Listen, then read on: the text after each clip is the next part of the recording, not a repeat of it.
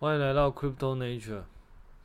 呃，上礼拜因为我有一些事情，所以礼拜六日都没有什么太多的时间去发 Podcast。其实我连那个 Medium 文章上礼拜都上礼拜六日都没有来得及写，所以基本上就 pass 了一个礼拜。那因为我本来想在周间的时候可能再补上 Podcast，但后来因为发生一些事情。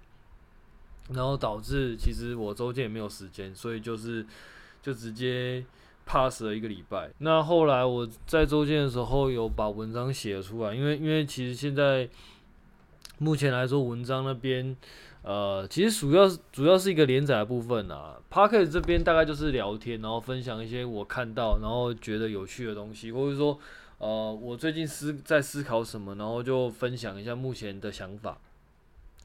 但因为文章的话，它比较嗯，比较比较知识量可能含富有的会比较丰富一点啦。因为我目前在写一个用 Rust 去写，嗯，有点像是在写一个 Cosmos Rust 版的 SDK，所以嗯，它的知识涵盖量会比较丰富一点。但是相对来说，它就会比较专专业一点了。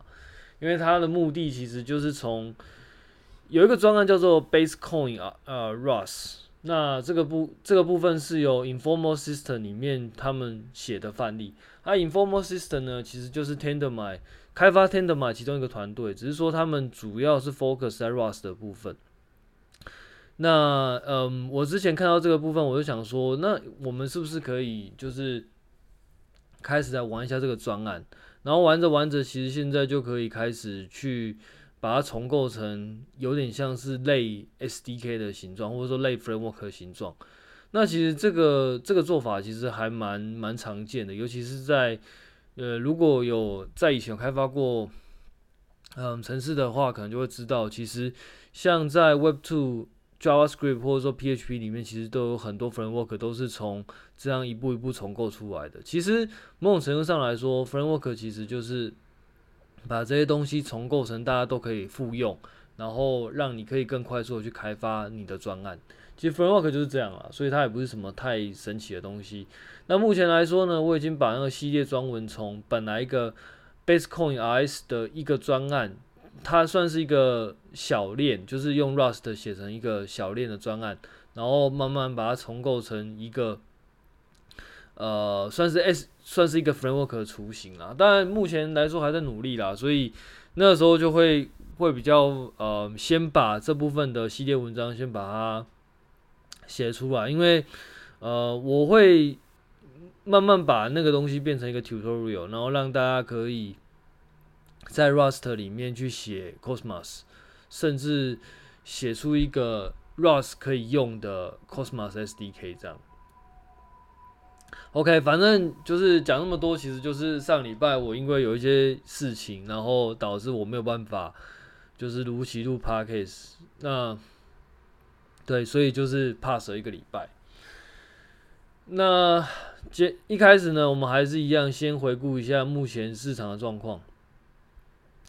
呃，到目前为止，以今天四月二十四来说，其实我们稍微比较一下目前一些投资标的的呃绩效状况，我们会发现一件很有趣的事情。目前来说，以大权值，就是美股的大权值跟那个嗯加密货币，因为这这两个是我主要主要看比较多的部分了啊。当然台股有啦，可是台股我就比较就是专专门投零零六零八跟一些。大盘指数的，因为事实上我对台股的那个掌握度没有那么高。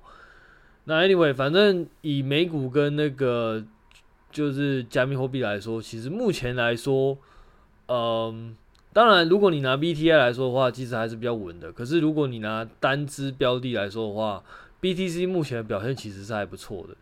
它从六万八千多，然后现在到三万九千多，其实它目前来说离高位大概呃，就是涨了大概四成左右，大大概百分之四十三呐，四成左右。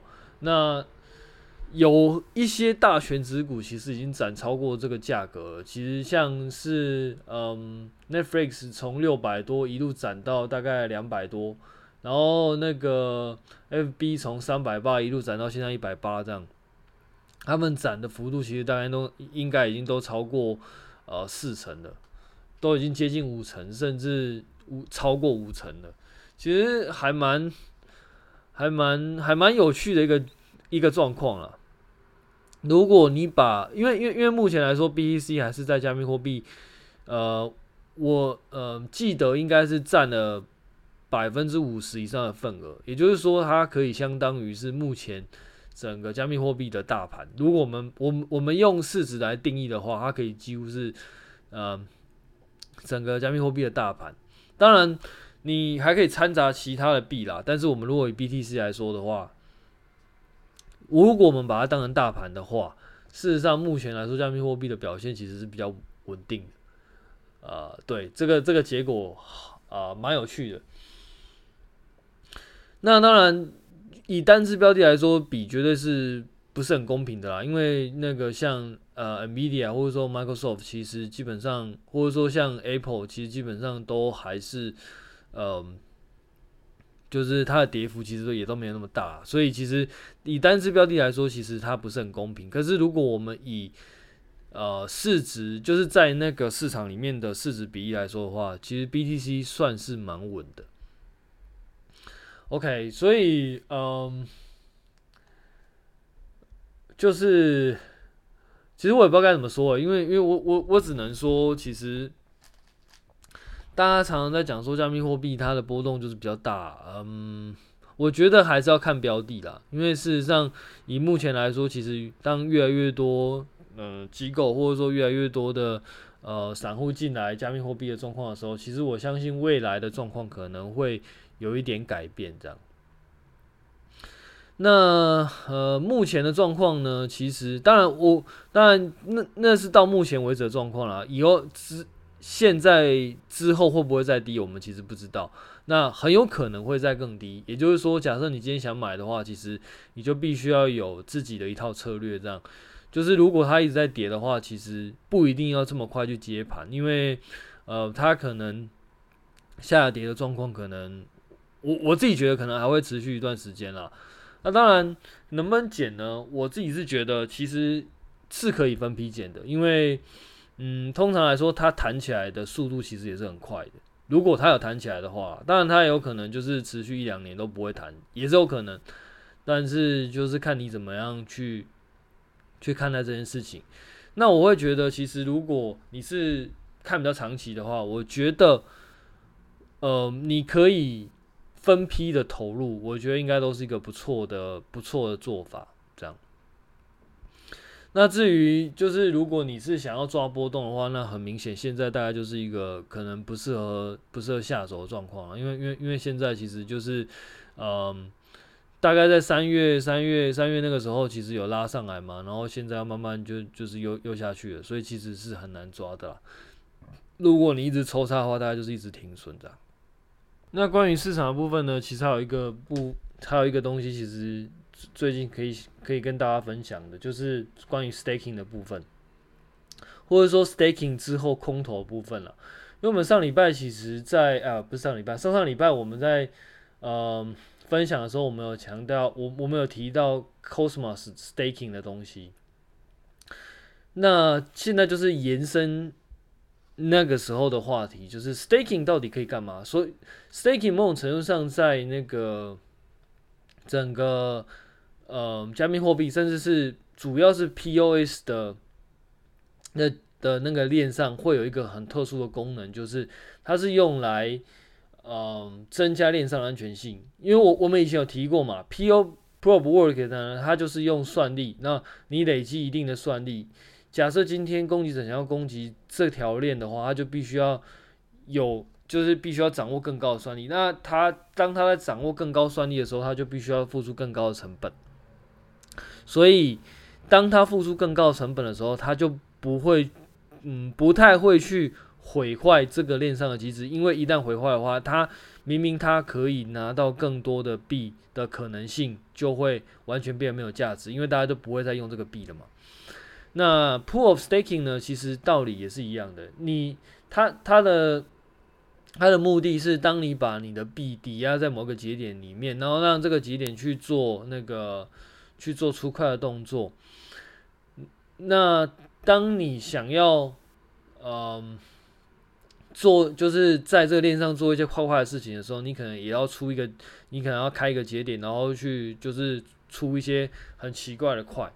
那当你在做这样的事情的时候呢，首先，如果你想要掌控这个币上的出块权的话，你就必须要有办法去拿到整个那个 staking 网络抵押总金额的超过半数。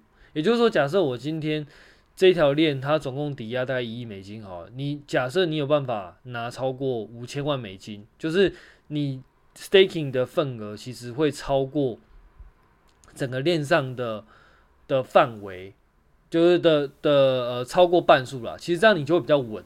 但但事实上，通常来说，以以 Tender 买来说的话，其实不太可能是这个样子，因为其实。假设你能够拿到五趴十趴，其实就已经已经算是非常非常大的节点了啦。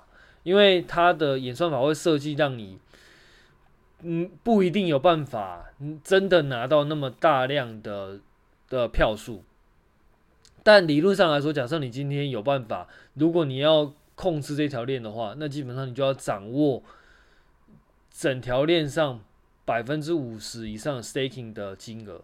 也就是说，假设整条链上是有一亿的抵押金额的话，你可能就要掌握五千万以上，你才会有绝对的控制权。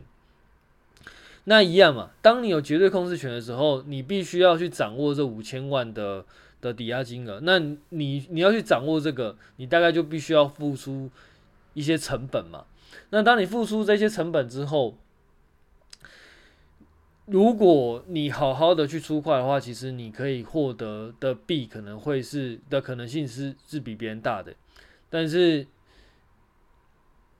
如果你去你去胡乱出块的话，你可能就会让这件事情呃的利益变变归零，因为因为事实上一样嘛，就是当你今天把这个。链上的出块的那个资讯把它弄乱之后，大家就不会相信这个东西的嘛。因为如果你可以随便修改的话，那其实大家就觉得这个链上的资讯其实就没有太多意义了。那这个时候大家就不会用这个链。那不会用这个链的话，其实你拿到再多的链上的币，其实都没什么意义。所以 staking 或者说委托 staking 其实就是一个保护链上安全性的一个机制。那为了让大家愿意把你的币 staking 到链上，他就必须要做一些，就是有点像是激励机制啊。那这个激励机制其实就是就是空投，就是像在 Tendermint 里面，或者说在 Cosmos 里面，有很多链上，它一开始的为了让你可以去抵押在某一条链上，它可能就是说，哎，我。如果你抵押在某一条链上的话，那我可能就会发币给你这样。那当然，链跟链之间为什么我会指定那条链呢？某种程度上，他们是因为他们他们有合作。那另外一个他要发币的理由是为了让这个链上的币的流通性可以比较好。因为当如果这个币的筹码一直掌握在某一条链上的话，其实它是没有流通性的。那既然没有流动性的话，其实你你今天要卖，你你你也不知道谁会买，你懂我意思吗？就是或者是说你今天要买，你也不一定买得到，因为因因为它流动性就是很差。所以基本上为了这两个原因呢，就是蛮多链在一开始浪浪去的时候就会把币发出去。那币发出去呢，就是看你有没有抵押在某一些链上。那为什么会指定到某一些链呢？可能是这一条链跟另外一条链是有合作的关系。比如说，假设我今天是 A 链，那我今天要在，我我的币对是放在那个呃呃 Osmosis，那我当然会某种程度上，我会希望 Osmosis 是它的链上安全性是被稳定住的嘛。那这个时候我就会我就会跟你说，诶，如果你有抵押在 Osmosis，那抵押多久？那在这段时间我确定你有抵押的话，我就会到时候我就会把我的币发给你这样。那这个是在 Cosmos 里面空投的一个很很算是很主要的部分。那当然他会选啦。其实目前来说，以 Cosmos 的呃空投来说，主要有三个，一个是 Atom，就是 Cosmos 的链币；另外一个是 Osmosis，就是它是一个 DEX 的链；那另外一个是 Juno，它是一个合约链。那为什么要讲到这个呢？其实很多人在就是玩 Cosmos 的生态系的时候，其实很重要的点是他们会去撸空投。那什么叫撸空投呢？撸空投就是我今天去买，比如说我买就是项目方，假设我是 A 链，那我跟你说，诶，我大概呃五月底我会我的链要 launch 到 beta 版，或者说让渠道正式版，那我就会有很多活动。那这个活动呢，其实就是要你来让你来参与我这个链，然后让我这个链呢是基本上开始有活人在用。那我就会定很多规则嘛。那其中有一些规则可能就是。呃，你可能在某一段期间，你有买，你有抵押到 Atom，或者说抵押到 Osmosis，你才要符合我们空投的资格。OK，那那这个时候你收到这个讯息，你你你会怎么想？OK，那我就去买 Atom，或者是买 Osmosis 的币，然后抵押在他们的链上嘛。对，但是你有没有想过，就是它它会不会对于价格造成一些影响？其实某。呃，也不能说百分之百一定会啦，但是很多时候是会的。为什么？因为今天本来 Osmosis 它的币可能就是它的供给跟需求是达到一个平衡的。那你今天突然说，哎，如果你有抵押在 Osmosis，抵押多少，那你就可以拿到我的我的币。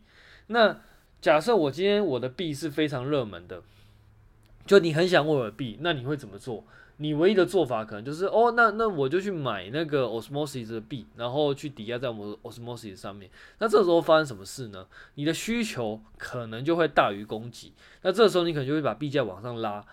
那如果说你今天是第一个发现这个消息的，或者说你今天是第一个知道这个消息的，那 fine，那当然你就没什么问题。可是通常来说，大部分的人其实。都不会是第一手消息，甚至很多状况是，他可能在空头讯息发表出来之前，其实你就看到他的币已经涨上一波了。那其实，呃，对，这个就是就是会有先知，那也不是说每次都会有先知，但是可能就会有先知，不不一定是先知拉的，但是可能就是。呃，也有可能是因为其他原因，但 anyway，就是有些时候可能就是在空投发表之前，某一个链的空投发表之前，那个某一个链上的币其实就已经涨上一波了。那这个时候问题就来了，如果你今天去，如果你今天去买这个币，然后抵押在这个链上，注意现在这个币跟这个链是它它有几个。它有几个不同的定义，我们再次定义一下，再再次定义清楚。首先，嗯，要空投的是 A 链，那 A 链说，如果你有抵押，呃，你抵押币在 Osmosis 上面的，我可能就会发空投给你。所以我是 A，我是 A 链，那我空投的是 A，可能就是 AB，，就是你会拿到的是 AB。那你要怎么拿到 AB 的？你可能就是去买 Osmosis 的币，然后抵押在 Osmosis 的链上。好，那在在这个时候呢，有可能当你看到 A 链要发 A、B 的空投的时候，你要去看 Osmosis 的币。那这个时候 Osmosis 的币可能也不是每次，但是可能它已经涨上一波了。那这个时候你就会面临到一个问题。你应不应该买 Osmosis 的币？因为它它拉的幅度不一定，但是有些时候拉了拉了币拉的幅度可能是蛮高的，可能是拉了大概十几趴甚至二十几趴以上。甚至甚至夸张一点，可能会拉到五十几趴。那这个涨幅其实是相当惊人的。那这个时候你应不应该进？其实你必须要考量到一些风险，就是首先第一点，他什么时候会空投给你，其实不知道。也就是说，你锁仓，你你你 staking 要 staking 多久，你是不知道的。那 staking 其实有 staking 的风险。首先，staking 会有锁仓期，也就是说，假设你今天 staking 进去的，你要解锁，其实要一段时间。尤尤其在 Cosmos 里面，可能大概要二十八天，这大概二十八天上下，可能会多，也可能会少，就看各链的规定不一样。但是基本上可能就会有三到四个礼拜的解锁期。那既然会有解锁期，那就有可能会有币价掉了，可是你出不掉的状况。OK，所以假设我们今天，我我们今天假设 A 链要发币，A 链要发币的空投，然后指定 Osmosis 的币去抵押。那假设今天 Osmosis 那个涨幅是因为 A 链的空投的话。我们反过来讲，就是假设 A 链空投结束了，Osmosis 的币会不会下降？不敢说一定会，但是有可能。所以你要面临到的就是 Osmosis 币会不会下跌？它那那那当然，它也不一定是因为 A 链下跌了，它可能就是因为它也有可能因为其他因素下跌，比如说 Osmosis 本身体质不好，或者说 Osmosis 可能发生什么事情，所以导致它币价下跌。所以这个时候就是比较呃，你你就必须要考虑清楚，就是你愿不愿你愿不愿意接受这个风险？因为如果你去追高去买，那当然，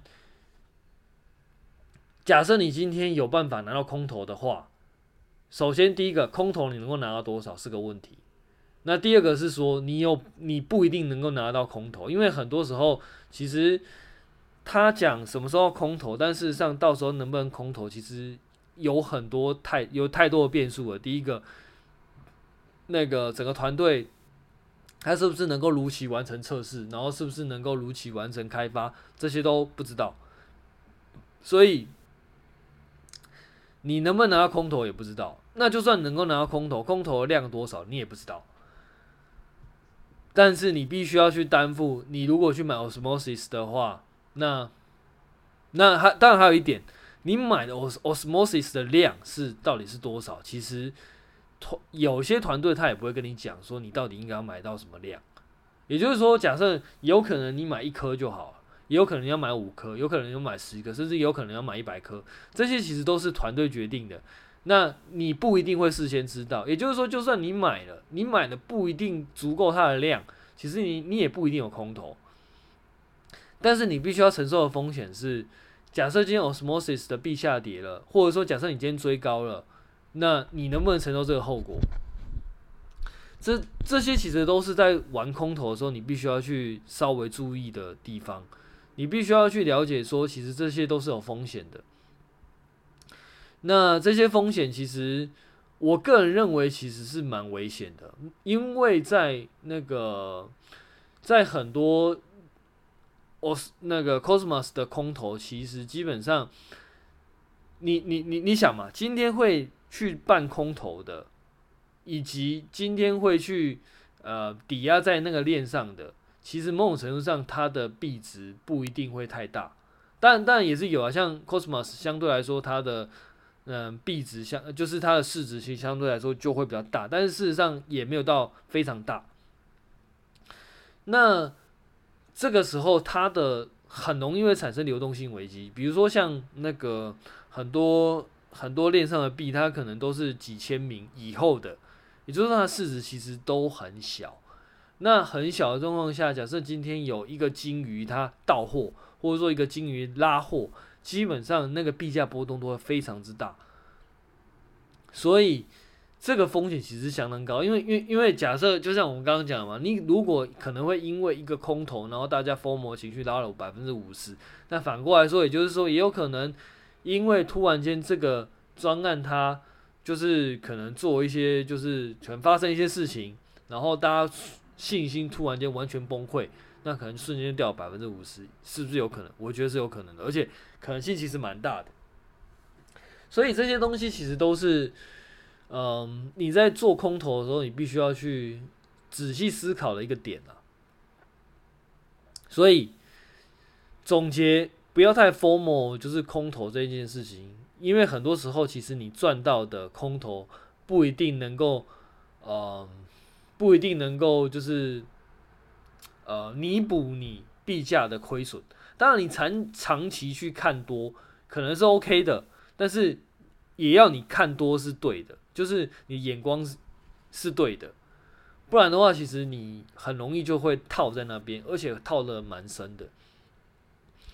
OK，那关于市场的东西，其实今天就讲到这边，那我们今天就开始讲一下那个技术分享的部分。那今天技术分享的部分呢，其实我们。我们前几次大概就讲了一下 Cosmos SDK、Cosmos，然后它的 application，然后 IBC，然后甚至一些模组。那讲了这么多呢，其实接下来我们开始就可以比较比较具体的讲一些 Cosmos 的链了，链的 application。那首先呢，我们还是再呃重新定义一下为什么会 Cosmos 链，跟我们常常听到的链跟合约到底是怎么回事。首先，呃，所谓的链呢，它基本上就是，嗯，它基本上可以算是一个，呃，共享的资料库。那只是说，这个共享资料库呢，是一种用链的方式去、去、去成、嗯，去实现出来。那这个共享资料库呢，其实它最大的优点就是，应该也不是优点，最大的特点就是它不会被，嗯。它不会因为，应该说它比较不容易被中心化的力量所掌控住。也就是说，你很难有一家或者说一家公司或者说一家那个一个团体说要改什么就改什么。啊，当然，其实讲是这样讲啊，但历史上其实发生了很多次，就是。一个组织说要改什么就改什么的案例，其实是有的。像 ETH 就算是，然后 BTC 其实也算是。那那更不用说现在什么 Juno 啊，就是什么，呃，现在目前为止是 Juno，然后还有另外一个链叫做那个那个叫什么那个 Wave，其实都有类似的状况。那当然，其实是呃也是。呃，不能讲合理，但是也是可以预期到的。因为事实上，再怎么样，一个东西它产生出来，或多或少就会有哪一些人的权利，或者说哪一些人的话语权是比较大的啊。这是没办法，这这这是我我只能说这是没办法的事情。那，但只是说每一个人都会有一定的权利，是决定你要投向哪一方。也也就是说，我们这么说啊。假设我我今天一个一个链上它有一百个节点，那一百个节点呢，可能前十个节点它的它的话语权是比较大的，但是他在比如比如说我第一名的节点，那也不是说他想要做什么他就一定能够做什么，他必须要跟其他的节点去做就是沟通协调，甚至投票。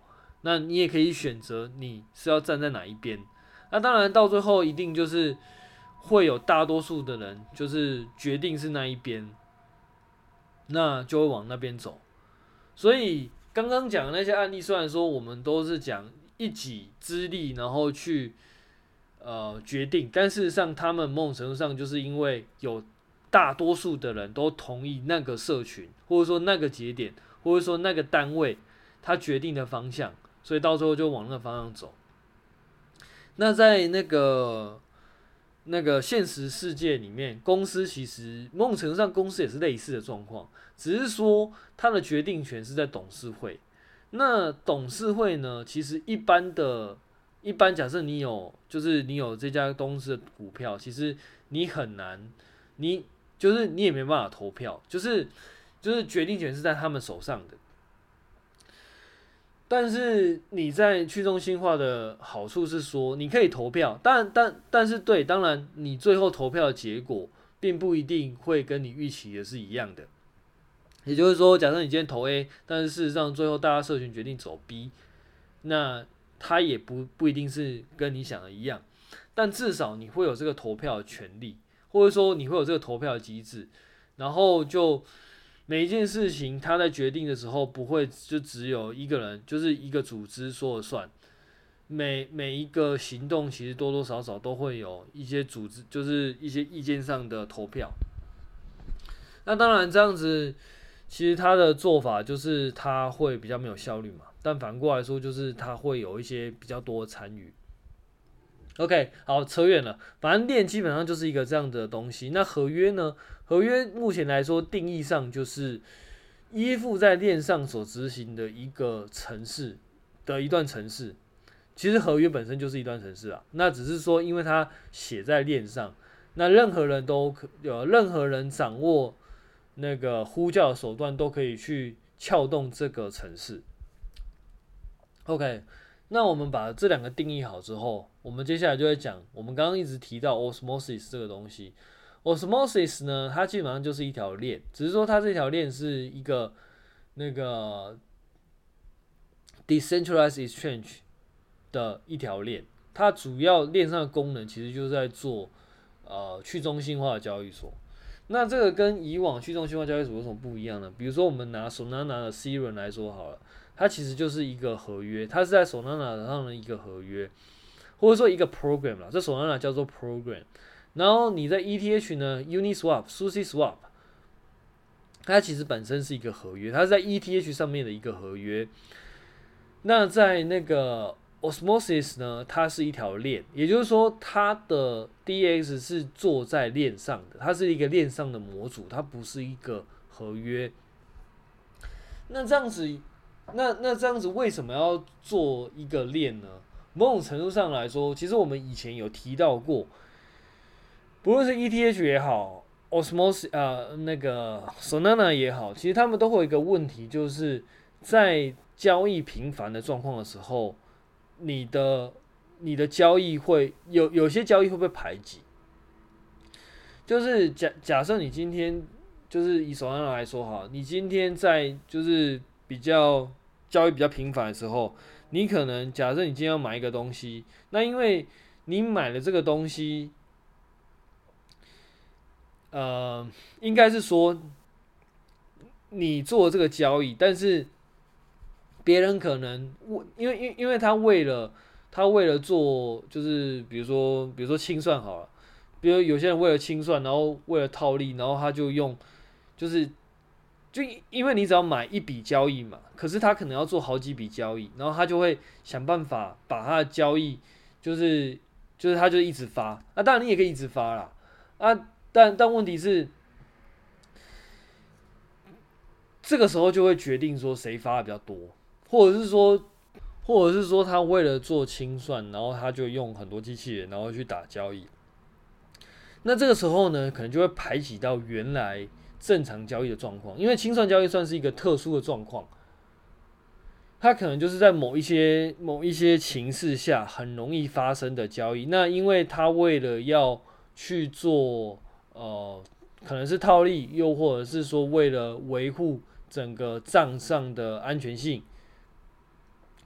那他可能就必须要赶快把这个清算的交易完成，那这个时候就会排挤到你原来的交易，啊，或者是说我们用交易来说，可能就会比较会比较那个，嗯，没办法厘清这个事实。假假设你今天是在 Solana 链上做那个，嗯，做发文哈，假假设 Solana 上面有一个 Twitter，那这个 Twitter 里面要发文。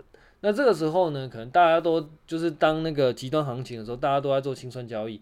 可是你原来的发文这件事情，因为它可能没有那么紧急，或者说他可能就是因因为你就是发文而已嘛。那既然是只是发文而已，其实你在你在发文的时候，你不会去想说我要怎么样才能够才能够那个发文成功。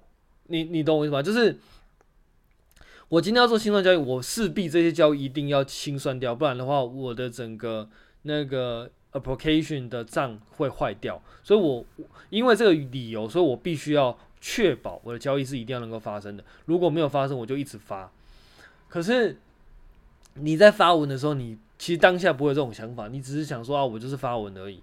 那这个时候呢，假设一个人刻意的要确保他的交易一定有发到，跟你并没有刻意的确保你的交易有没有发到。那这个时候呢，你的交易会不会发到，其实就是看运气。